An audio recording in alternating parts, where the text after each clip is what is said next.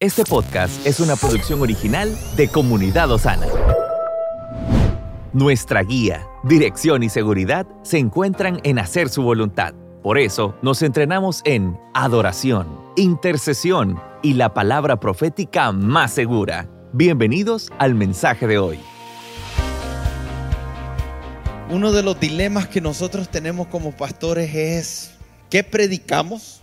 Porque queremos predicar algo que sea de edificación para usted.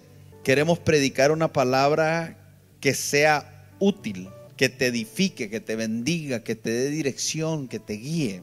Pero a veces cuando queremos predicar una serie, queremos enseñar todo el tema y el tiempo no nos lo da. Entonces después estamos luchando que si ustedes están cansados que si ya este es el cuarto jueves o el cuarto domingo y, que cómo ustedes se sentirán con el tema. Y, entonces ahí comenzamos nosotros a, tener nuestras discusiones porque yo, yo, le digo, pero si están cansados, yo estaría de acuerdo si se maneja el tema.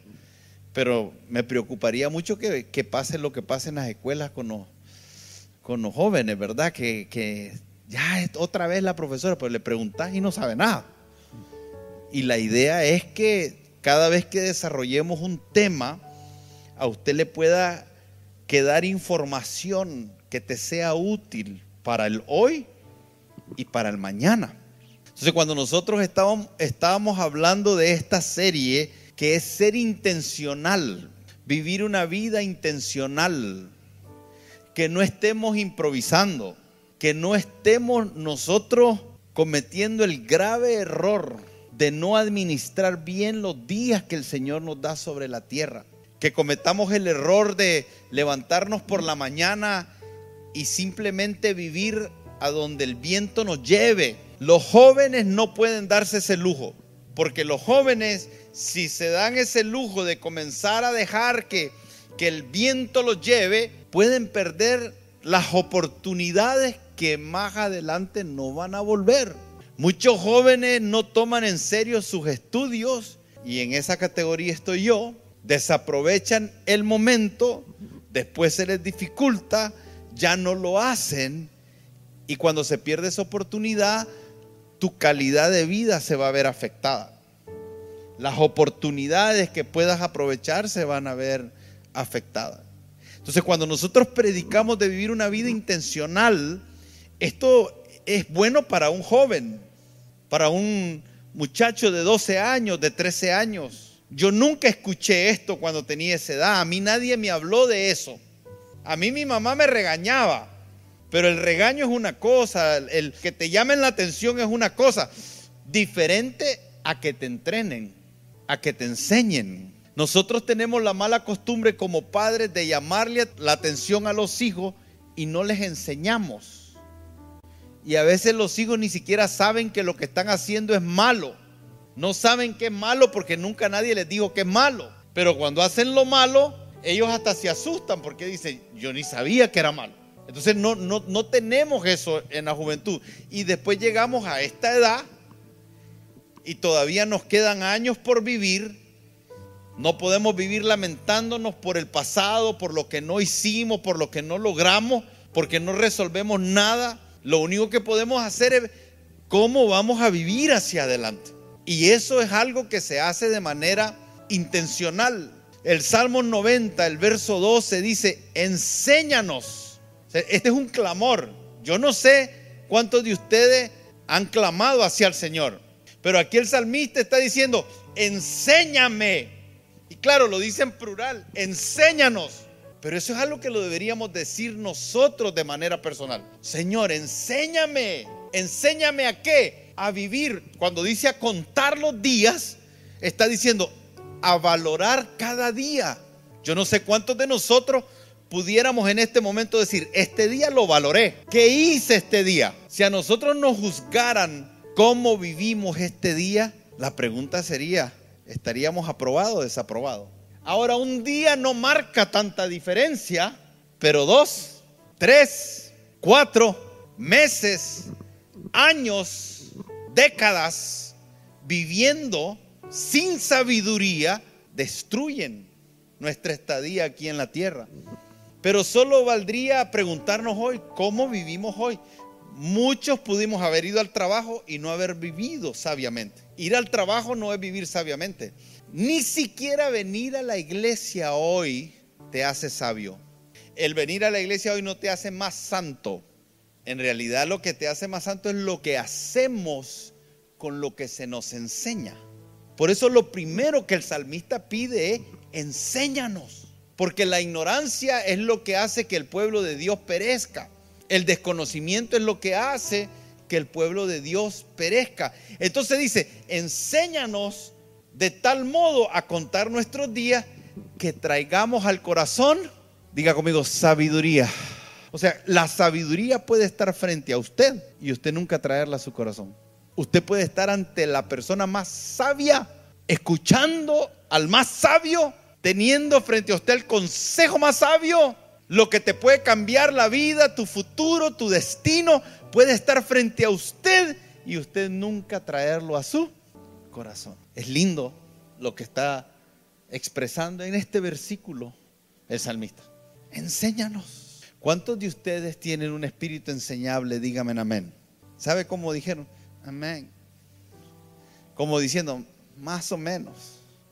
Algunos que son espirituales, estoy profetizando. Amén. ¿Cuántos somos enseñables? El Señor está queriendo enseñarnos sabiduría.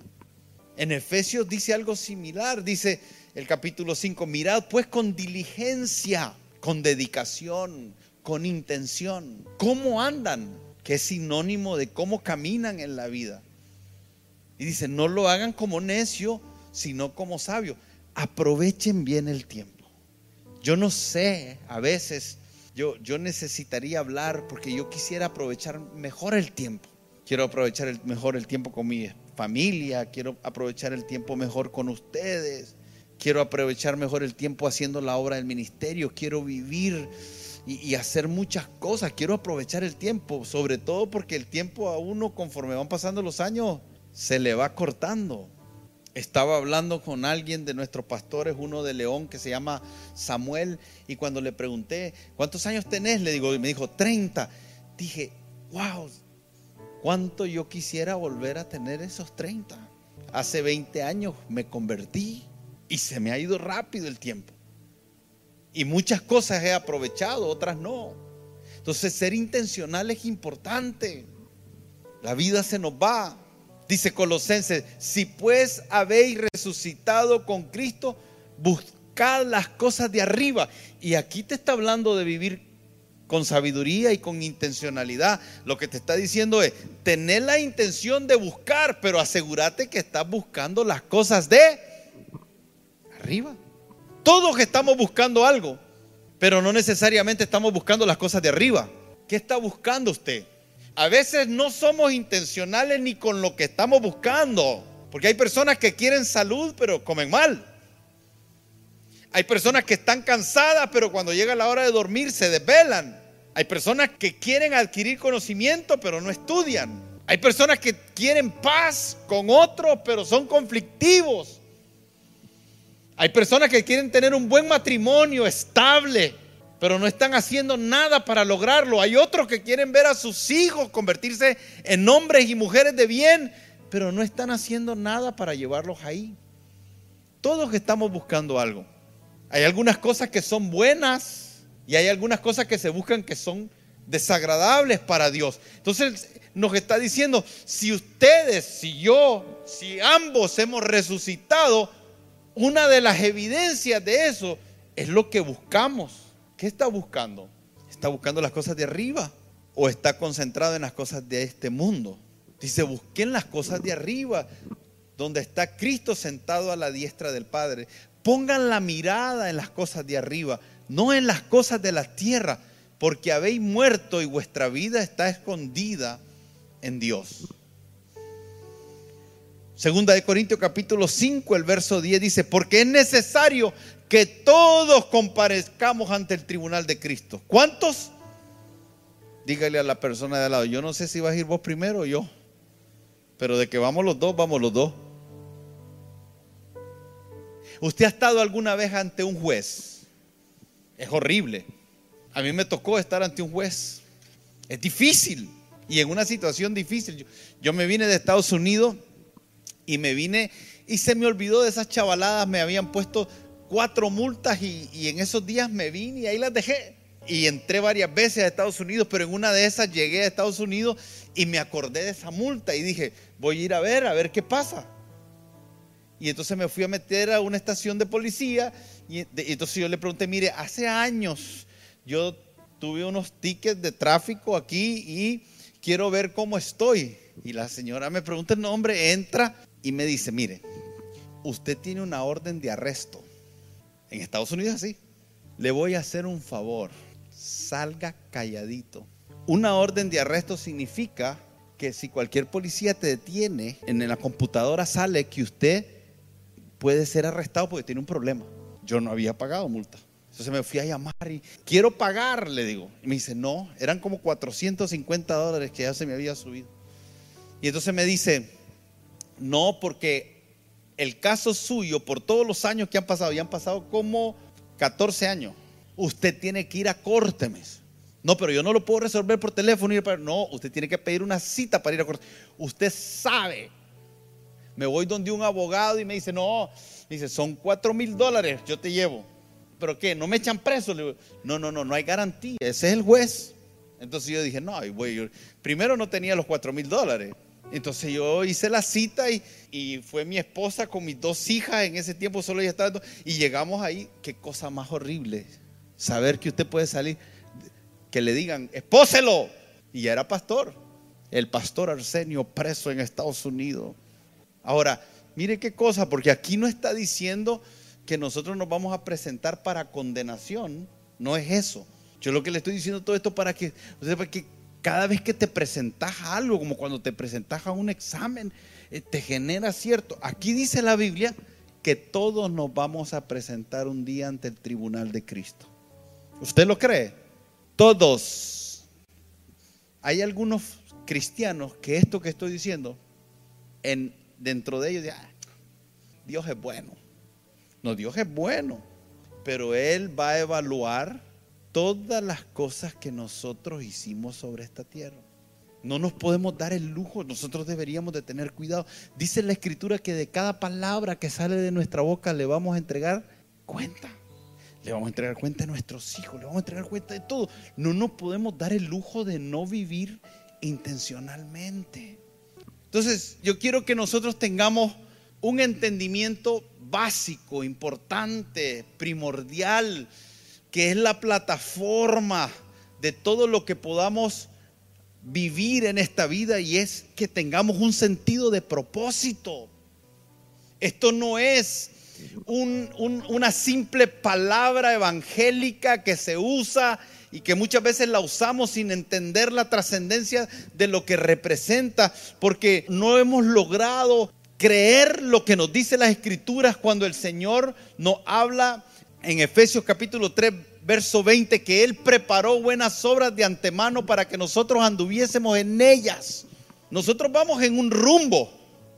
Nosotros estamos aquí en esta tierra y vamos, salimos de Él y vamos a regresar a Él. Yo no sé en qué etapa de su vida usted está. Para Pablo, cuando era Saulo, muchos de sus años fueron dedicados a perseguir a la iglesia, pero un día el Señor se encontró con él y se dio cuenta Pablo de que él había sido apartado desde el vientre de su madre y que el Señor lo había llamado y que tenía un propósito para él. Ese Pablo que fue perseguidor de cristianos, que entendió propósito, fue el mismo que dijo en un momento que aquel que comenzó la buena obra la va a perfeccionar.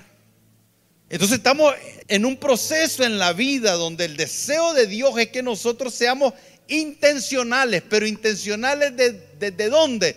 Desde entender lo que representa una vida con propósito. El mundo se hace seis preguntas y nadie las responde. Algunos han tratado de responderla, pero ninguna ha traído satisfacción al corazón del ser humano, porque la gente se pregunta, ¿de dónde vengo? Eso se está preguntando el mundo. Usted y yo es natural decir, salimos de Dios y vamos a regresar a... Pero usted sabe cuánta gente cree eso. Los ateos no creen eso. Muchas religiones no creen en eso. Pero, pero nosotros tenemos una respuesta bíblica de dónde venimos. Dice la escritura que Dios nos formó en el vientre de nuestra madre. Él nos formó. Él tiene un plan. Un plan que fue trazado desde antes de la fundación del mundo. Eso para nosotros es una verdad. ¿Quiénes somos? Esa la responde también Dios. ¿Qué? Porque Él nos creó y desde el propósito que Él tiene, Él define quiénes nosotros somos. Pero ¿para qué estamos aquí?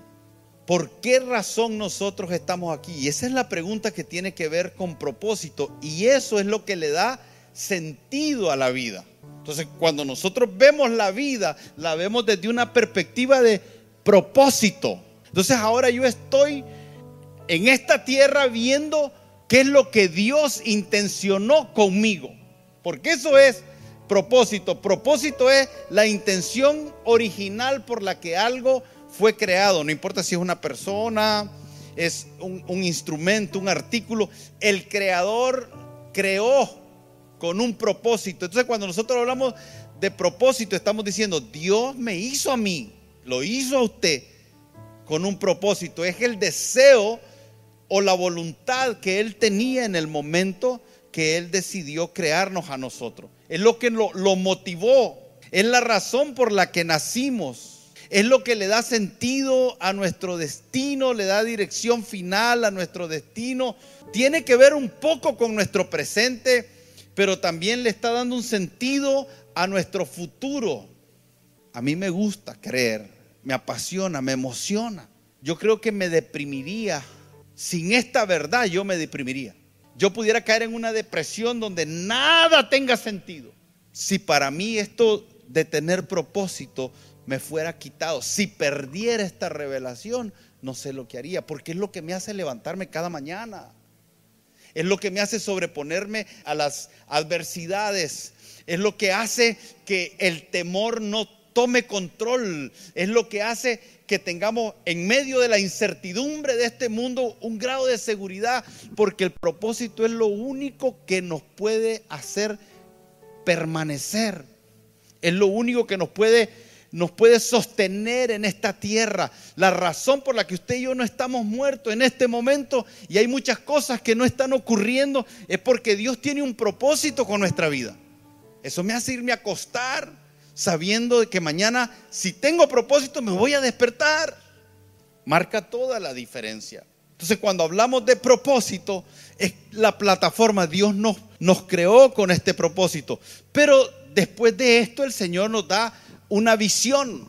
Y, la visión es lo que el Señor nos está mostrando que Él va a hacer hacia el futuro por causa del propósito que Él tiene con nosotros. Entonces, cuando hablamos de visión, estamos hablando de que el propósito es la fuente de la visión.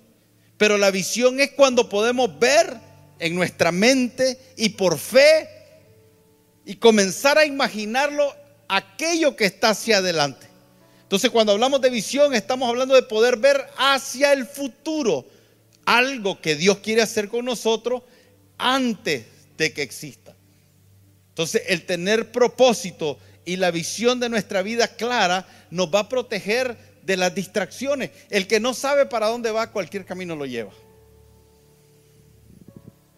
Yo siempre digo, mire, yo caminaba por la vida y yo miraba a un amigo que coleccionaba estampillas, yo quería coleccionar estampillas.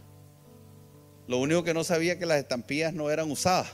Yo las coleccionaba usadas.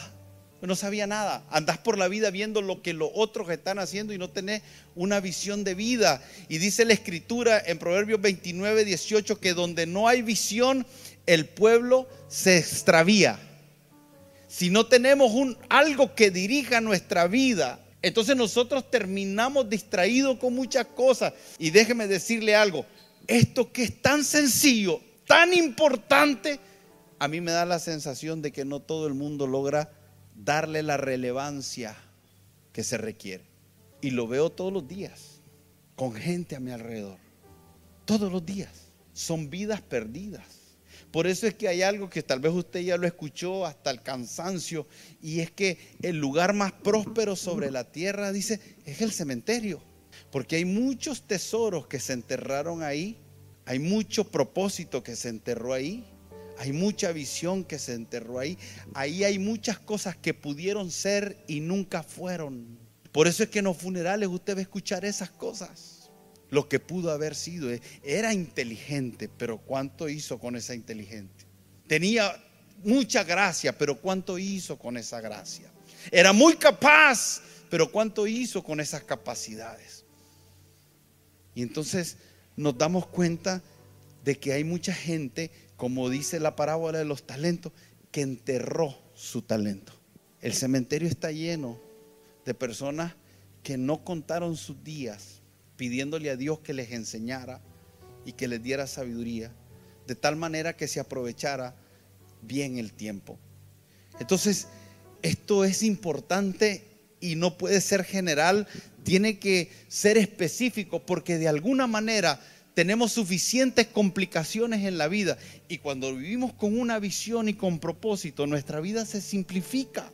Nosotros los cristianos deberíamos de tener un problema distinto al que tienen los no cristianos, porque nosotros dice la Biblia que cuando nosotros buscamos el reino de Dios y su justicia, ¿qué ocurre? Todas las cosas son añadidas.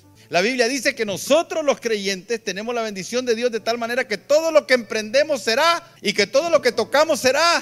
Entonces usted piense todo lo que la Biblia nos dice acerca, acerca de la bendición de Dios sobre nosotros. Lo que nos dice es que nosotros vamos a tener un problema serio. Es el problema serio de que tenemos tantas bendiciones de todo tipo. Tenemos una gracia de parte de Dios tan fuera de serie que si nosotros no tenemos una visión clara que nos dirija, podemos terminar haciendo un montón de cosas que son buenas, pero que no necesariamente es lo que verdaderamente Dios quería para nuestra vida.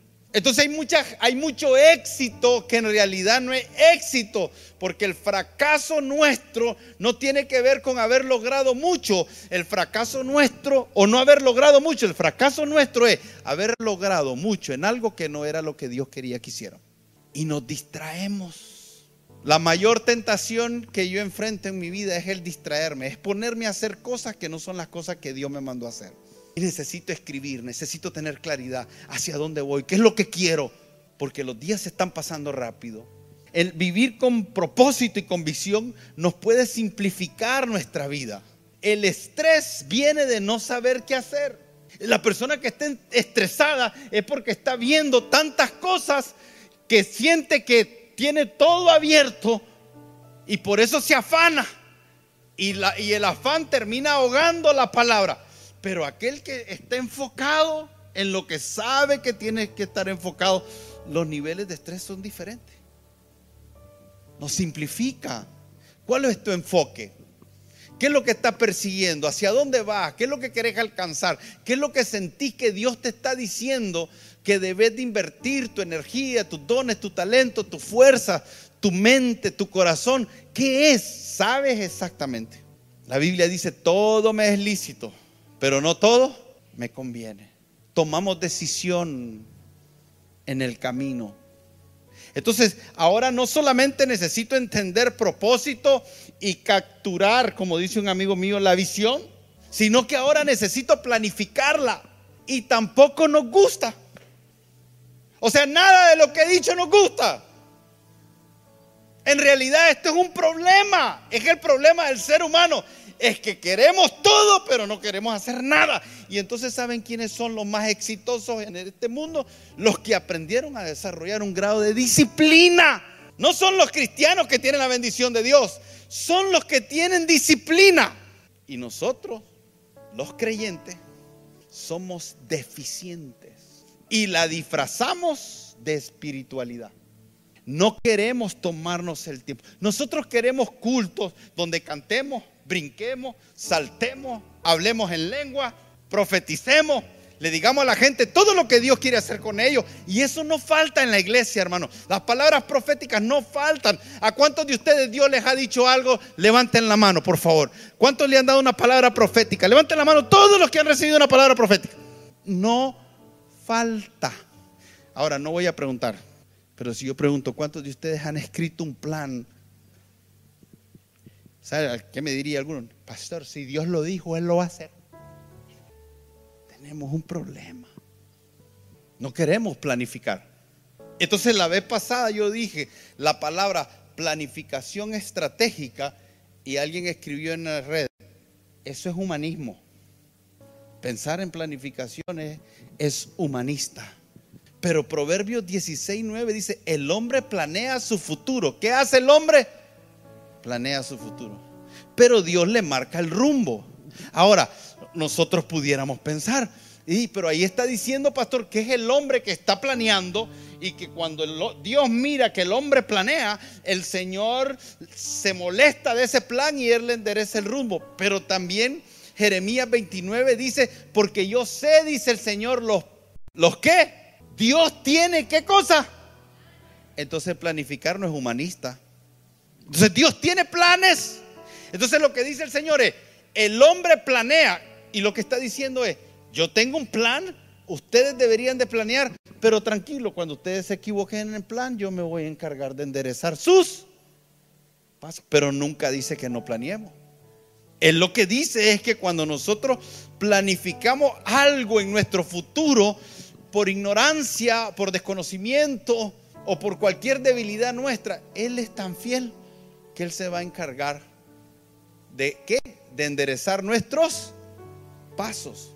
Entonces cuando hablamos de planificación, estamos hablando de un conjunto de disposiciones que adoptamos para la ejecución de un proyecto y estamos tratando de tomar los pasos necesarios para que podamos encontrarnos con ese futuro preferible.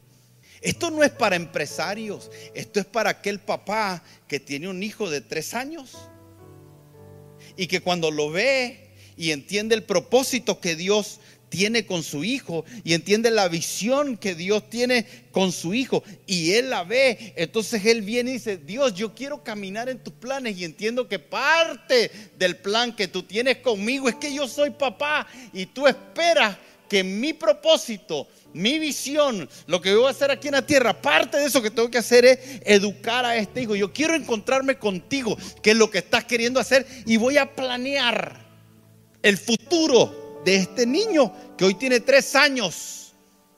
Si nosotros le hiciéramos una encuesta a los padres y le dijéramos, ¿cuántos de ustedes han planeado la vida de sus hijos? Cómo desarrollar el carácter de Cristo en ellos, cómo desarrollar santidad en ellos, cómo desarrollar que amen a Dios. Le estoy hablando de cosas espirituales. Ahora usted a eso le puede poner otras cosas. ¿Cómo voy a hacer para que él, que tiene una aptitud, tiene una vocación, para convertirse en alguien que Dios puede usar a través de una carrera profesional, educación o cualquier área, no necesariamente tiene que ser universitaria. Yo no sé qué es lo que Dios está queriendo hacer, pero yo quiero colaborar con ese plan y no voy a improvisar. Los hijos no pueden improvisar, porque una de mis hijas a los seis años, ¿saben qué quería hacer? Patinadora de hielo. ¿Hasta qué? Hasta que se dio cuenta que hacía frío en el hielo. Y ya no quería hacer eso la otra quería ser veterinaria, la otra quería ser, yo no sé, astronauta. Hay tan, y, uno no puede darse el lujo. ¿Por qué? Porque hay algunos que todavía a los 40 años andan buscando cómo ser astronautas. Hay gente que todavía sigue soñando. Usted no conoce a gente así. Sueñan, sueñan y sueñan. Habla con gente, gente que desde hace 10 años me dijeron, pastor, yo voy a poner un negocio. Y yo le pregunté, ¿cómo va? Ahí estoy, pastor, estoy pensando. No hay eso. Y eso es grave porque, porque tarde o temprano nos vamos a encontrar con un futuro que no es el preferible. Nosotros no tenemos control de todo, hermano es lo que dice Santiago, es cierto, y lo que habló Jesús con aquel rico también es cierto, porque decía aquel rico, yo voy a ampliar mis, lagares y voy a ampliar mis, voy a adquirir más bienes. Y Santiago decía, ¿qué sabes tú? ¿Cuánto vas a vivir? No puedes disponer de eso. Sí es cierto, pero eso no quiere decir que nosotros vamos a estar pensando que ya mañana no vamos a estar. Entonces planificar es importante. ¿Por qué es importante? Porque Dios planea. Yo sé los planes que tengo acerca de vosotros. Y si Dios planea, nosotros también deberíamos de hacerlo. ¿Por qué deberíamos de planificar? Porque Dios nos lo ordena.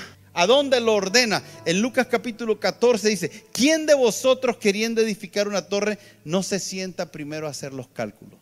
¿Quién? Nosotros tendríamos que decir, todo. Dios planea Y Dios nos manda a nosotros a que planeemos.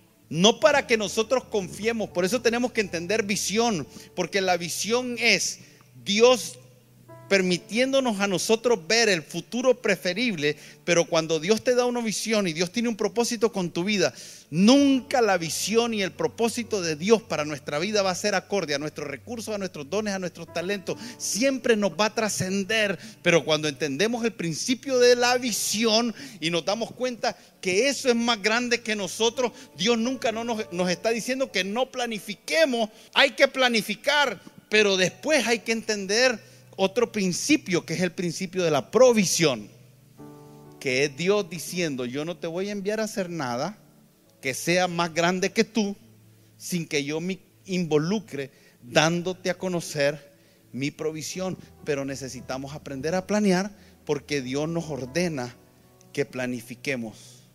Cuando no planificamos, entonces no vamos a podernos anticipar algunas crisis que van a venir querramos o no, a levantarse para impedirnos que nosotros logremos lo que Dios quiere que logremos. Entonces, la planificación no es algo que lo inventó el mundo. No fueron los empresarios, no fueron los hombres de negocios modernos. Eso que usted mire en las empresas de visión y misión no es un principio que lo dio el mundo. El mundo lo tristemente lo aprendió y lo aplicó mejor que nosotros cuando eso es algo que nosotros Dios nos lo dio. Y el mundo lo hace mejor. Pero no porque no esté en las escrituras, sino porque nosotros hemos terminado descuidándolo. Entonces cuando nosotros aprendemos a planificar, los riesgos los reducimos. ¿Por qué los reducimos? Porque nos, nos anticipamos ante las futuras crisis. Porque estamos tratando de resolver los problemas de mañana antes de que lleguen. Yo estoy anticipándome a mañana. Cuando yo estoy planificando, eso es lo que estoy haciendo. Es la capacidad que yo tengo de entender propósito, visionar el propósito. Cuando yo visiono, espiritualmente hablando, yo voy hacia el futuro y me paro en el futuro y veo en el futuro. Y cuando yo veo en el futuro, ahora tengo la capacidad de regresar y por causa de que estuve allá, puedo ponerme en un escritorio, en un papel, como dice Abacut, escribe la visión en tabla. Y ya lo vi. Y cuando yo regreso, tengo una habilidad que Dios me da para ver detalles, porque ya estuve allá y puedo anticiparme a las cosas que van a ocurrir en el camino. No a todas, siempre se me va a pasar algo, pero no es lo mismo improvisar y ver qué se hace y allí vamos y que Dios nos ayude a que podamos escuchar a Dios con sabiduría y escribir. Y hermano, esto usted lo puede ver, como dije, desde la empresa, pero de lo más básico para mí es tu casa. Usted sabe cuánto, perdón, no quiero ser ofensivo, pero sabe cuánto descuido yo veo en los padres que no están haciendo nada para proteger a sus hijos hacia futuro, que no están planificando la educación de sus hijos. Y no estoy hablando de la educación intelectual que no están viendo a las cosas que se van a enfrentar sus hijos y no están hablándole vida a sus hijos. Yo le hablo a mis hijas un montón de cosas que ellas no saben desde dónde se las estoy hablando, pero yo sé de dónde se las estoy hablando. Y un día, cuando ellas tengan la edad, le voy a decir, ¿te acordás cuando te decía esto? Era por esto. Me estaba anticipando, te estaba preparando, te estaba dando elementos que te van a ser útil para las cosas que han de venir.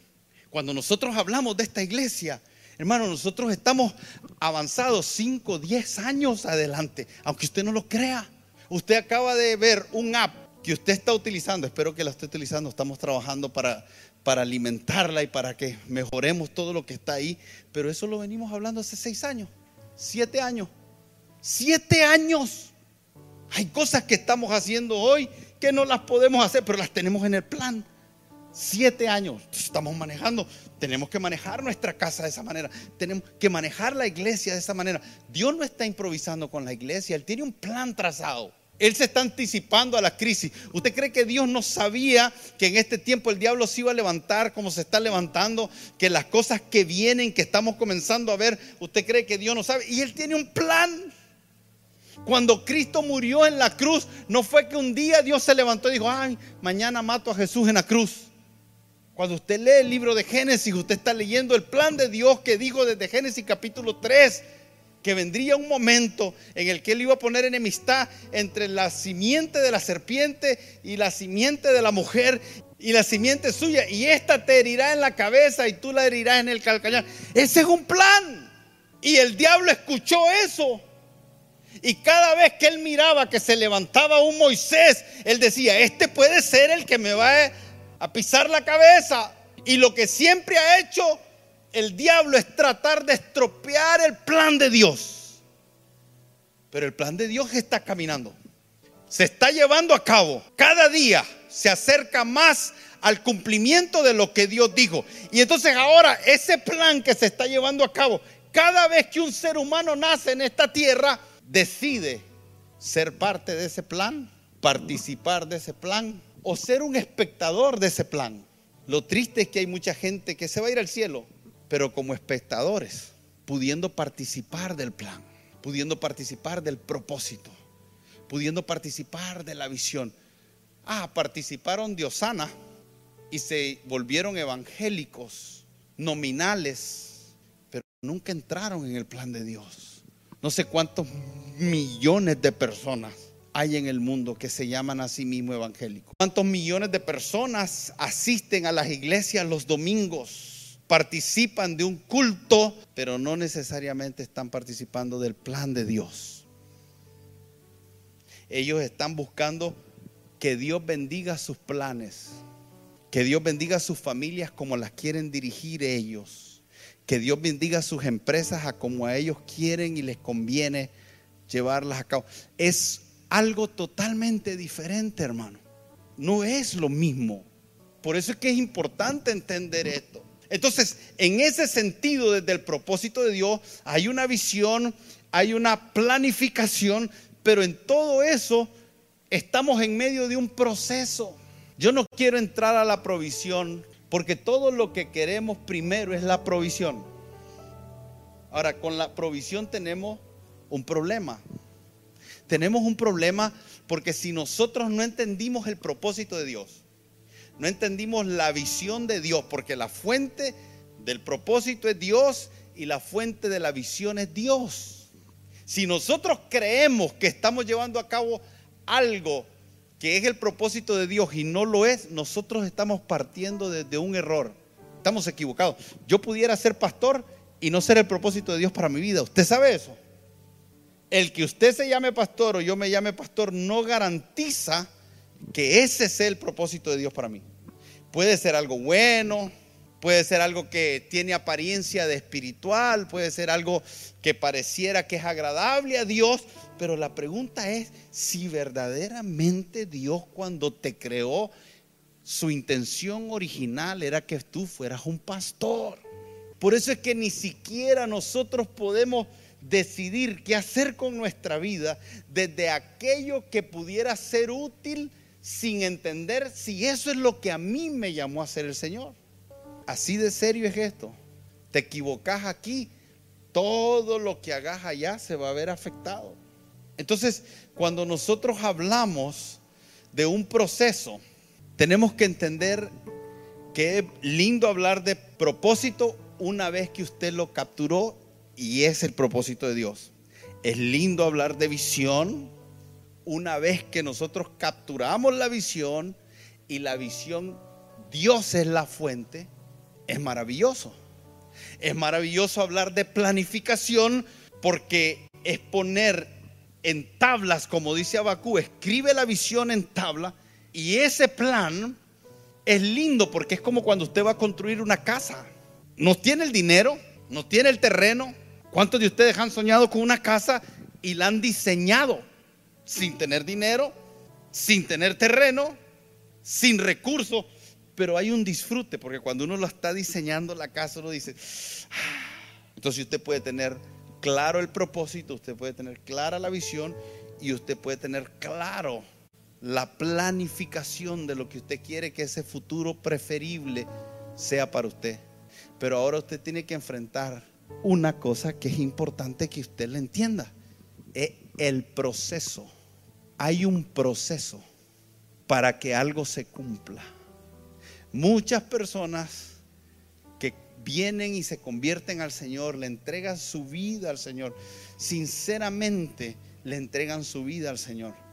Pero no me atrevo a decir todos, pero la gran mayoría que dejaron su fe, se apartaron de su fe, se apartaron de su caminar con Dios, es porque no entendieron el proceso. Es porque escucharon un mensaje de los pensamientos que Dios tiene para la gente y para la humanidad. Y esos pensamientos que Dios tiene para la gente son maravillosos. Cuando usted comienza a leer las escrituras desde el corazón de Dios para la gente, hermano, hasta el ateo le gustaría escucharlo. Porque los pensamientos de Dios son de bien y no de mal. Los pensamientos de Dios dice que son para darnos un fin que esperamos y nadie espera, anhela, quiere lo malo. Nosotros queremos lo bueno, pero no entendemos el proceso. Y cuando no entendemos el proceso, cómo opera el proceso, entonces abortamos el propósito, abortamos la visión, abortamos los planes.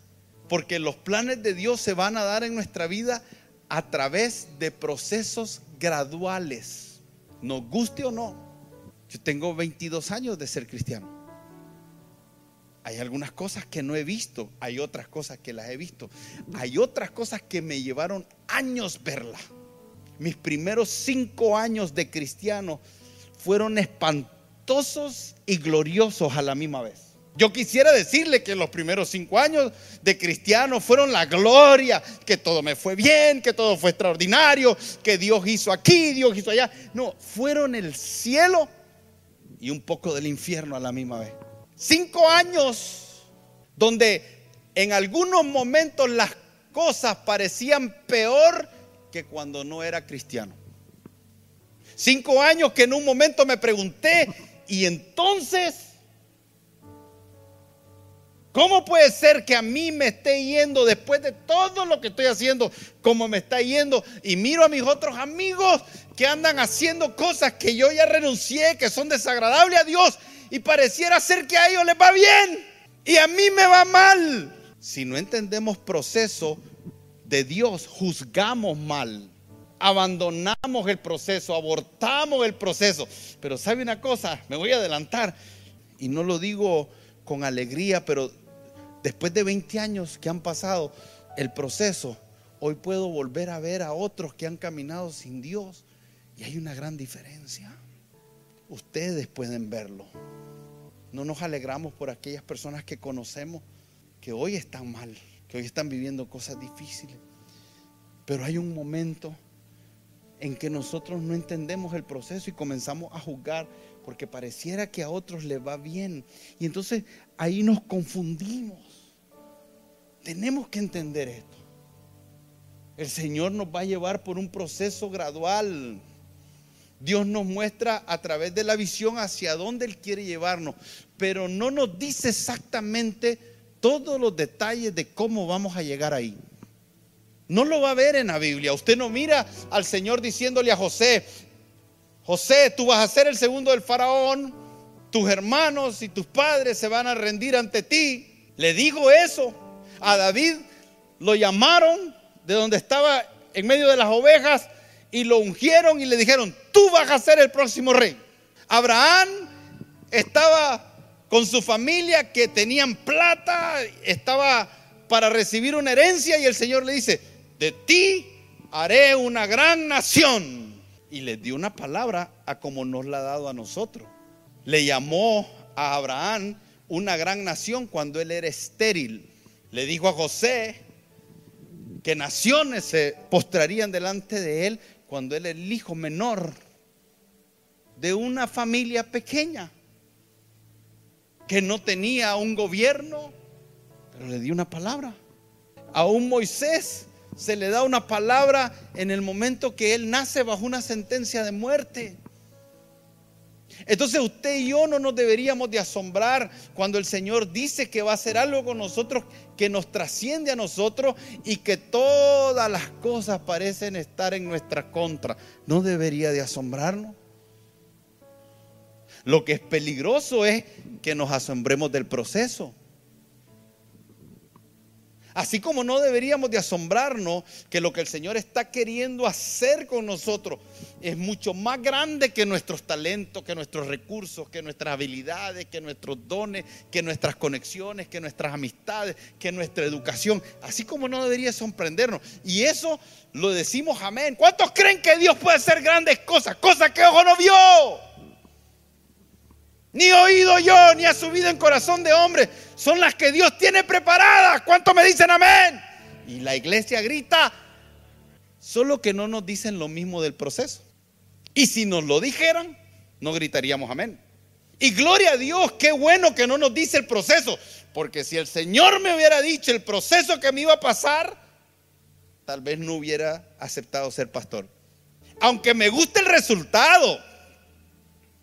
Porque esto es igual que cuando usted mire en la televisión el anuncio de un gimnasio y mira a un hombre que sale con el estómago partido y, los cuadritos y musculoso y dice el anuncio que yo miré que ese fue el que me movió el piso y dice, ¿tiene usted 58 años?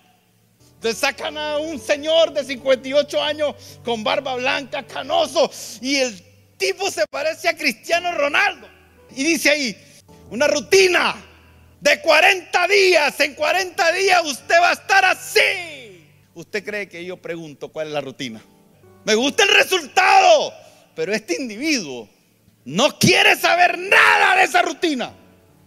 No tengo la disciplina que tienen algunos amigos míos por allá, escondidos y por aquí. Tengo la disciplina que tienen algunos de ustedes, que son escasos. Pero queremos eso. Pero no queremos el proceso, no lo queremos. Pero somos expertos cuando miramos a alguien que Dios levanta a decir, ¿y por qué a mí no? Porque vos no vas al gimnasio.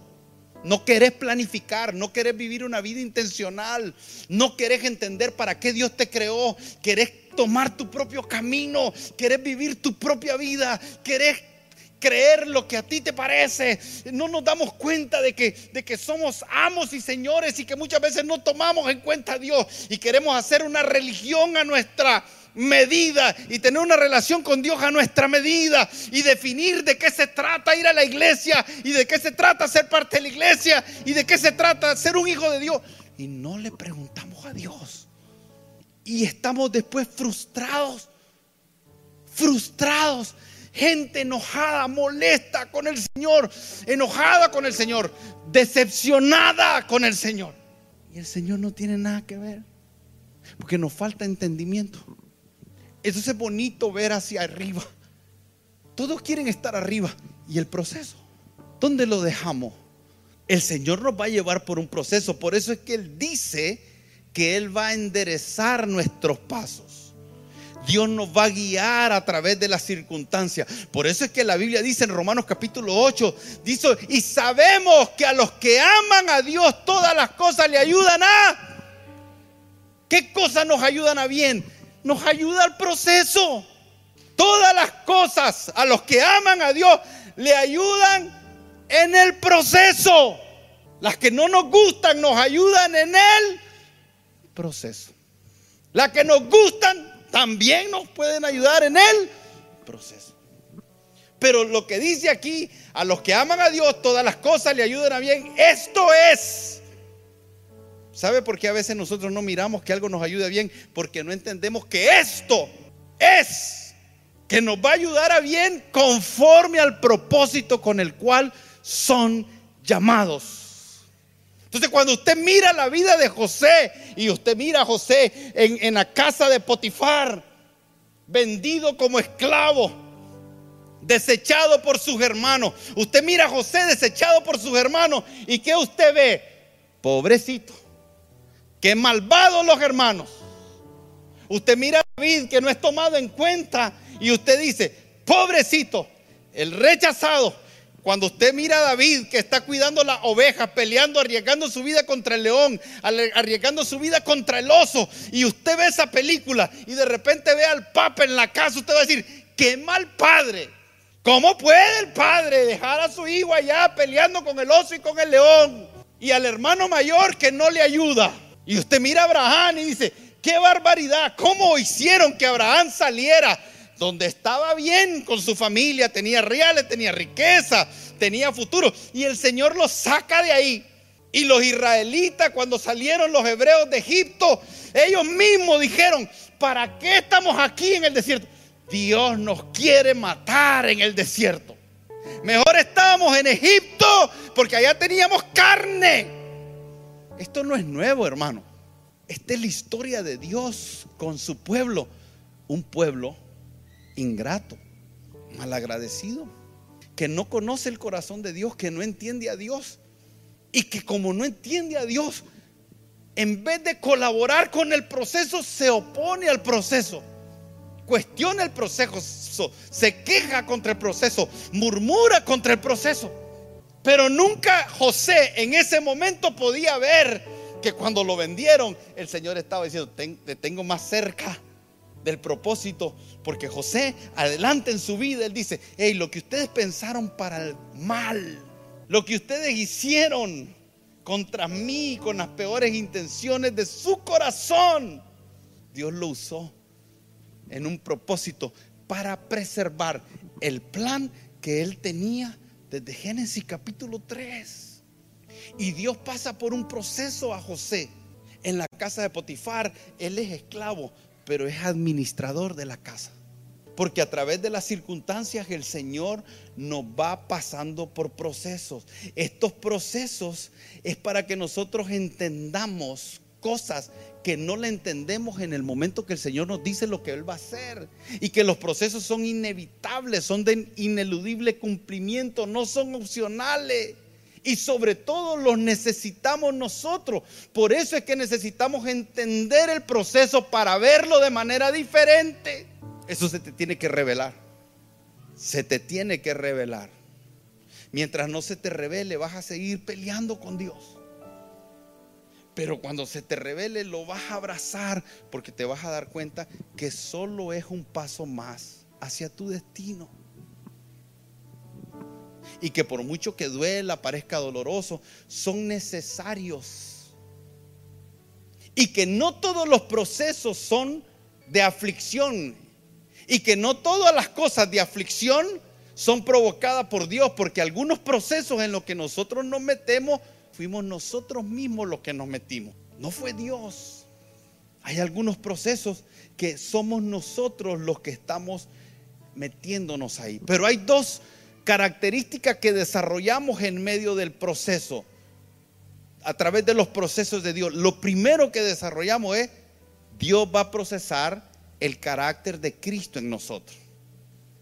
Usted sabe cuando José está siendo tentado por la mujer de Potifar. José dice que salió corriendo. O sea, allí desarrolló la integridad. Él dijo, José dijo, ¿cómo yo le voy a hacer esto a mi amo?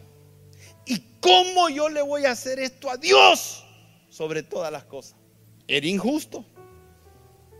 Un proceso injusto.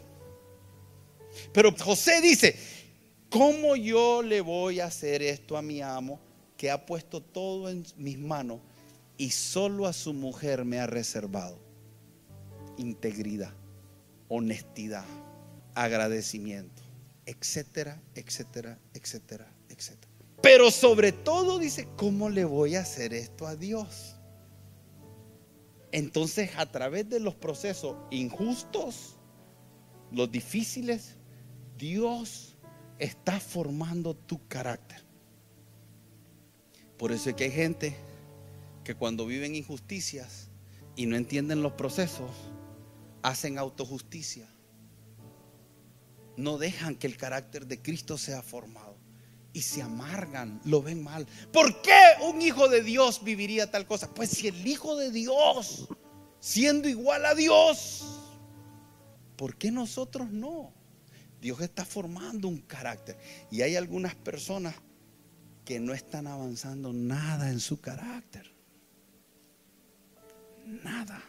Que cada vez que pasa una situación lo están manejando mal y en vez de crecer retroceden. En vez de que se les revele, se entenebrecen. En vez de que sean más humildes, son más orgullosos. Usted puede enojarse conmigo por lo que estoy diciendo. Pero eso es lo que yo veo en las escrituras. Y Dios no está solamente desarrollando carácter, Dios también va a desarrollar en nosotros un sentido de responsabilidad y de fidelidad a Él. Yo estaba pensando esto, usted se imagina a José, hoy se me vino esto mientras pensaba en la vida de José, usted se imagina a José que esté en una condición de esclavo, viviendo en una casa, esta mujer lo tienta y él cae, no hubiera llegado nunca al palacio. El diablo sabe eso. Y el diablo está impidiendo que muchos de nosotros lleguemos al palacio. Y muchos de nosotros no vamos a llegar al palacio. Porque no entendemos esto. No es porque el diablo sea poderoso. No es porque usted sea débil. No es por eso. Es porque no entendemos esto. Porque entender esto nos pone en una condición de humildad de dependencia de Dios, donde queremos agradar a Dios y buscamos su ayuda. Pero imagínense por un momento, no creo que José hubiera llegado. Yo creo que a José lo hubieran descubierto y lo hubieran matado. Como a muchas personas las han matado. Y no estoy hablando de la muerte física. Estoy hablando de, personas que están en una empresa y pudieron haber llegado muy largo y terminaron despedidas porque no entendieron el proceso de carácter en el que estaban. Estoy hablando de, familias, que Dios tenía grandes cosas para hacer la familia. Los padres no entendieron la formación de carácter y se les vino abajo la familia, se les desbarató. Los hijos se fueron por allá, hicieron por aquí y comenzaron a hacer de todo. Hermano, cuando usted ve una familia que se desintegra de una manera así, no se desintegró por simplemente desintegrarse. Hay algo ahí que no dejaron como familia que se formara el carácter de Cristo en la casa. Yo pensé en esto, ya nos vamos a ir. ¿Usted se imagina el alboroto que hubiera armado como segundo del faraón? Si no tenía la integridad para haber respetado a la mujer de Potifar, ¿usted cree que hubiera hecho cuando se le entregó el anillo que después del faraón él era? Piense. ¿Qué hubiera hecho José en una vida desenfrenada?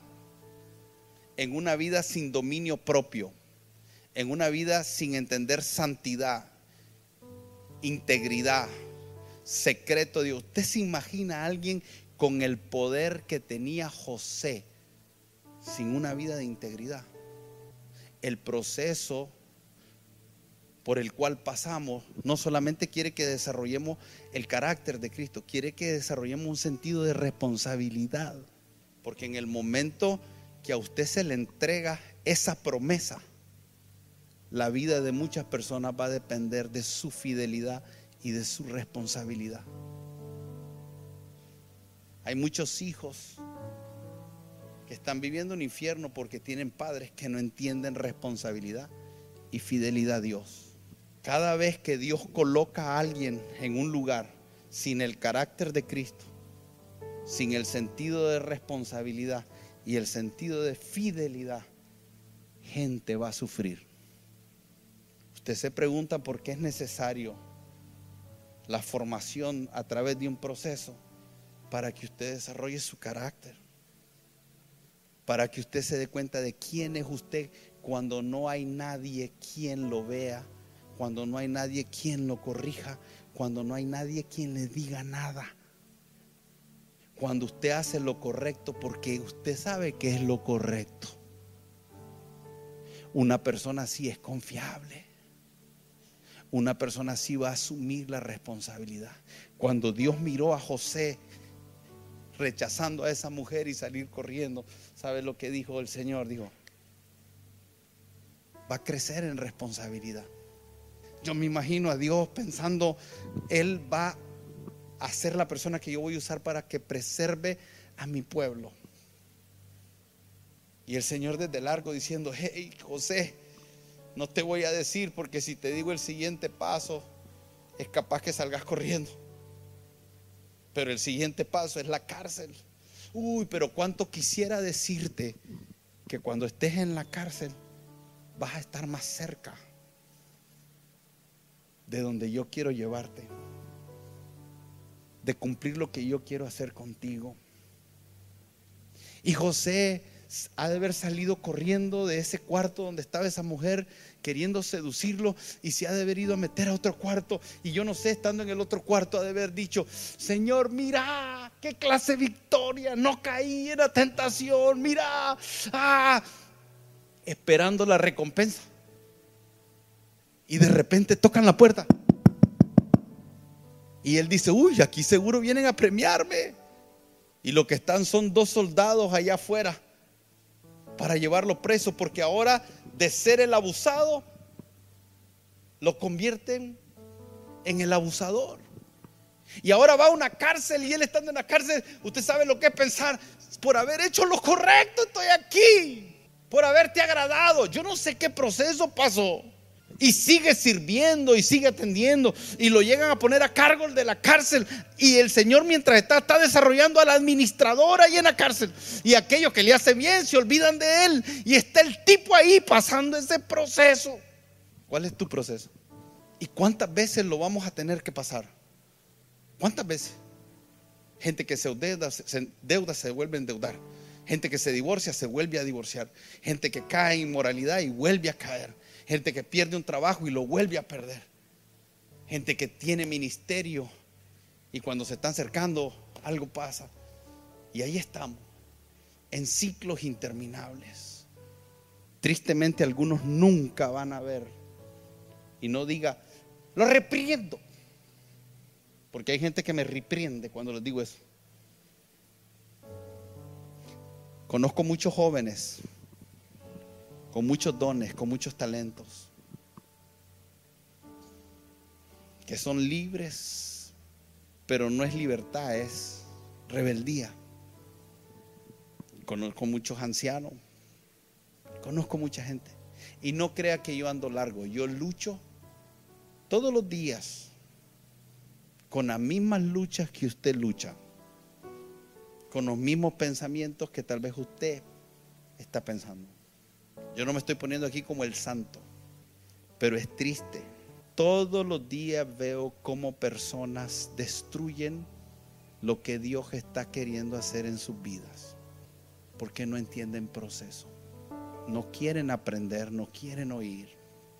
Y la Biblia por todos lados grita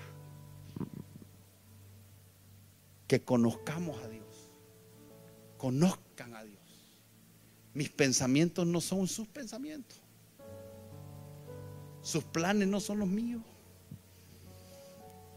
Dejemos de pelear con los pensamientos de Dios y adoptemos los pensamientos de Dios. Y lo que nos espera para los próximos años es ver el cumplimiento de cosas que Dios nos prometió para ti y para tus generaciones. Desde el Génesis hasta el Apocalipsis, la Biblia está llena de promesas, pero de historias de vida que nos dan patrones, principios de cómo Dios ve, piensa, actúa y cómo Él es fiel para cumplir lo que Él promete. Si Dios te prometió algo, Él lo va a hacer. Él ya lo dijo, no tenemos que convencernos. Él ya nos bendijo, no tenemos que pedir. Él ya hizo lo que Él tenía que hacer. Yo quiero que juntos aprendamos a ser enseñados por Dios. Usted y yo estamos aprendiendo los dos juntos, oye, bueno, todos juntos. Yo estoy enseñando lo que yo mismo estoy reaprendiendo. Amén. Estamos en tu plataforma favorita. Recuerda que puedes escucharnos en Spotify, Apple Podcast, Amazon Music y Google Podcast. Compártelo y sé de bendición a los demás.